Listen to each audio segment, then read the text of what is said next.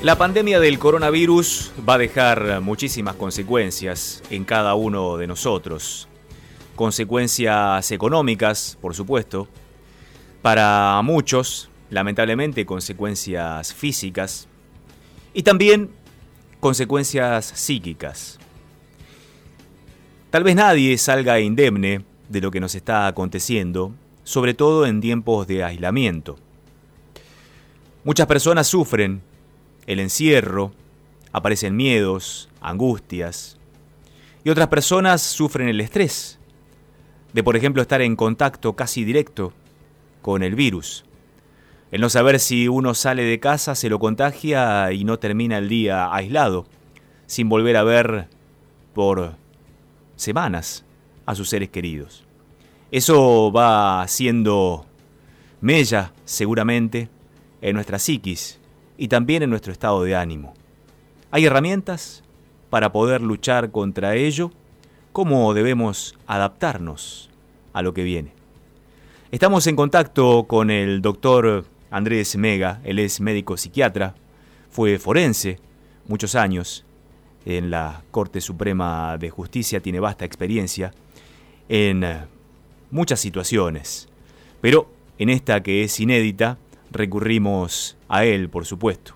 En algún momento escribió una columna en el diario La Nación, casi en las nacientes de la pandemia, en la que justamente el doctor Mega hablaba de adaptación a lo que viene. ¿Cómo es la adaptación ahora? Que ya han pasado varias semanas de aquella columna. ¿Qué tal, doctor? ¿Cómo le va? Gabriel Prósperi lo saluda. Buen día, Gabriel. ¿Cómo está usted? Un saludo a usted y a la audiencia. Muchas gracias. Bueno, ¿cómo es esta adaptación? ¿Cómo debemos hacerla? Hablando un poco de aquel término que utilizó eh, cuando recién comenzábamos la cuarentena. Bueno, ahora tenemos un escenario que ha cambiado, dado específicamente, como bien dice usted en la, presentación, por la longitud en que esto se está eh, estirando eh, por las razones por todos conocidas. Entonces, lo que ahora se trata dentro del panorama general de adaptación es cómo resistimos y cómo nos cuidamos durante el tiempo en que esto sea necesario. Para esto hay que pensar en dos dimensiones, nuestra dimensión física y nuestra dimensión psíquica, y no descuidar ninguna de ambas, porque quizás eh, desde el punto de vista epidemiológico se haga mucho énfasis por todos los cuidados físicos que tenemos y tal vez se descuida en forma no muy aparente, este, pero se descuida la parte psíquica que es tanto o más importante.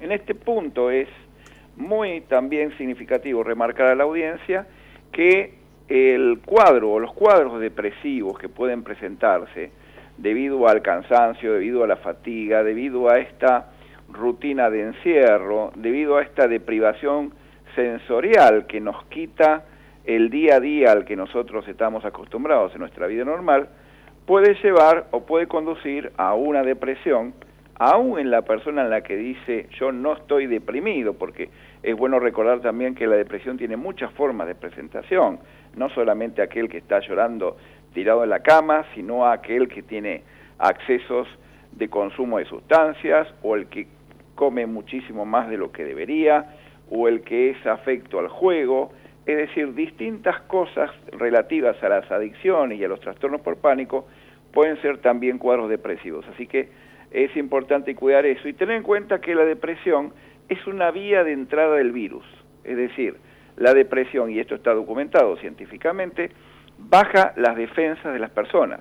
Por lo cual, cuidar de no caer en la depresión es un tema vital en estos tiempos. De este virus y de otros, imagino, ¿no? Doctor, ¿me escucha? A ver si lo perdimos. ¿Perdón? Ah, perdón, perdón, pero dice que había perdido la comunicación. No, le preguntaba, la depresión es un factor de riesgo de este virus y de otros, imagino, de otras patologías. Por supuesto, eh, y tengamos en cuenta que en este momento estamos entrando en nuestra temporada de frío. La temporada de frío normalmente va a traer todas las infecciones respiratorias comunes y corrientes de cualquier temporada de frío en Argentina a lo que se acompaña puntualmente este, este tema concomitante del virus. Con lo cual, eh, más que nunca, más que cualquier otra temporada, las cuestiones relativas a la vacunación antigripal y las cuestiones relativas a cuidar la parte psíquica se imponen por sobremanera. Se habló mucho en estos días del término angustia. Se le hizo una pregunta al presidente de la Nación en la última conferencia respecto a la angustia que generaba en la gente la extensión de la cuarentena, a lo que el presidente respondió que angustia es no sentirse cuidado por el Estado o angustia es tener a un familiar enfermo de coronavirus en la, en la familia. Evidentemente el término angustia puede ser utilizado de diferentes maneras. Ahora, el término angustia es malo en todas esas formas. ¿Hay alguna forma de medir la angustia y cómo eso impacta en nosotros?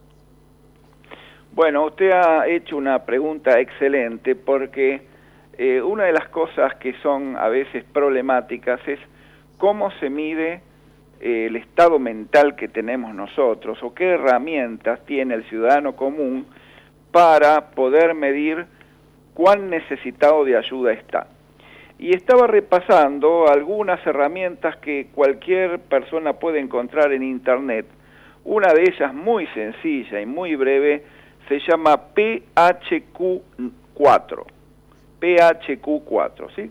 Esta herramienta son simplemente cuatro preguntas que uno tiene que tratar de responderse sinceramente sobre su estado mental en las últimas dos semanas.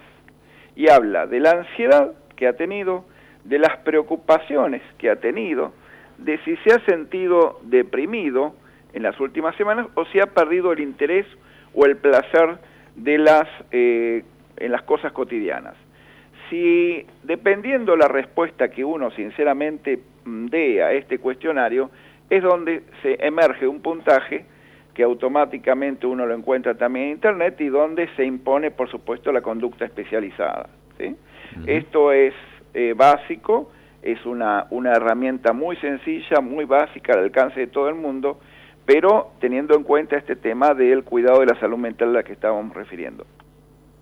Em, el estrés es otra terminología que se habla en estos días, doctor. Nosotros tenemos niveles de estrés por estar encerrados, yo particularmente niveles de estrés por estar en la calle cubriendo algún evento periodístico, y el estrés me imagino de aquellas personas que están durante horas y horas en un hospital, en un sanatorio, sabiendo que el virus está circulando y atendiendo tal vez a pacientes con COVID-19. ¿Cómo puede hacerse frente a estos diferentes niveles de estrés para que no nos impacte en el cuerpo? Tenemos el ejemplo, por ejemplo, ahora del propio ministro de Salud de la Nación que fue internado en las últimas horas. ¿Me escuchó, doctor? también la pregunta suya es excelente. Es ah. decir, eh, el tema del estrés, eh, que a veces se le connota eh, en forma negativa, como a veces se maneja, en rigor, esa palabra estrés fue creada por un fisiólogo alemán, el alemán Hans Selye, en 1938, fíjese, donde él describía puntualmente la forma de reacción de los animales frente a un peligro. Y él describía que los animales frente a un riesgo, un peligro, podían reaccionar de dos maneras diferentes. En inglés sería to fade or to fight, es decir, escaparse o pelear. ¿sí? Y para eso, para prepararse para el escape o para la lucha, es necesario que el organismo segregue un determinado hormonas muy conocidas por todo el mundo, que son adrenalina y noradrenalina, entre otras.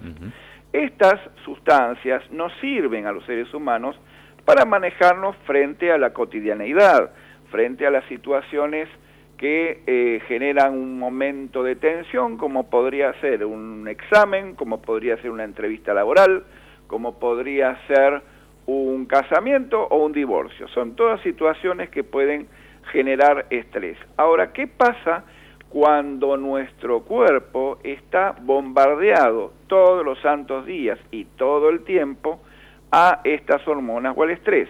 Bueno, funciona de la misma manera que funciona el agua sobre el casco de un buque en alta mar. Lo va limando, lo va horadando, lo va oxidando y va generando agujeros en el casco y va entrando el agua al barco y el barco se puede hundir.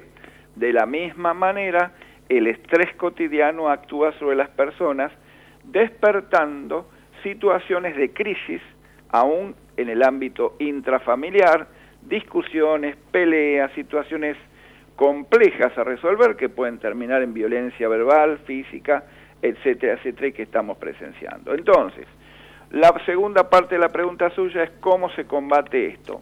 Esto se combate frente al diálogo, o sea, se combate con diálogo, se combate con comunicación, se combate con el sostenimiento, aunque sea en forma virtual, de los vínculos. No nos olvidemos que hay mucha gente mayor que está aislada y que sus hijos no se comunican con la frecuencia que deberían, lo cual sería muy importante que se mantenga, que esta gente mayor tenga contacto con afectos, que sus necesidades sean eh, satisfechas razonablemente, que puedan ver a sus nietos.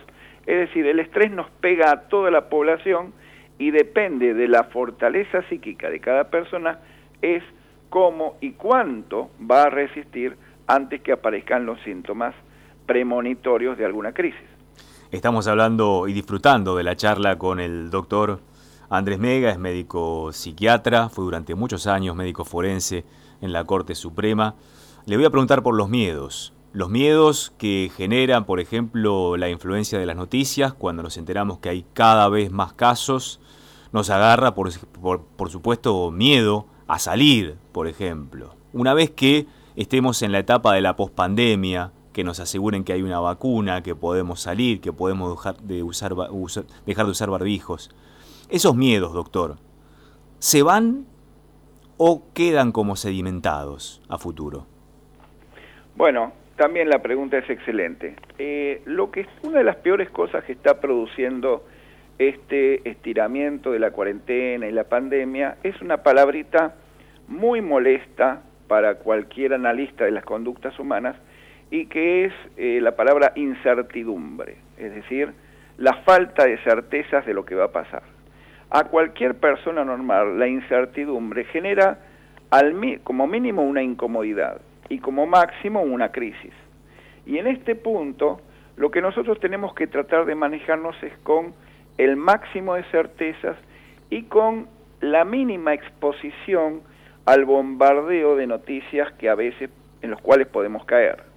Por lo cual, eh, la idea general, en principio, es evitar, evitar eh, la sobredosificación de noticias, sino, por supuesto, tener una referencia en el día y nada más, y manejarse con la rutina una nueva rutina, que es esta rutina del, encierro, pero rutina al fin, en la cual tengamos certezas de cómo va a ser nuestro día, cómo va a ser nuestra eh, actividad en el día, en qué momento vamos a establecer pausas, en qué momento vamos a trabajar, en qué momento vamos a descansar, vamos a tener nuestra recreación y nos vamos a ir a dormir.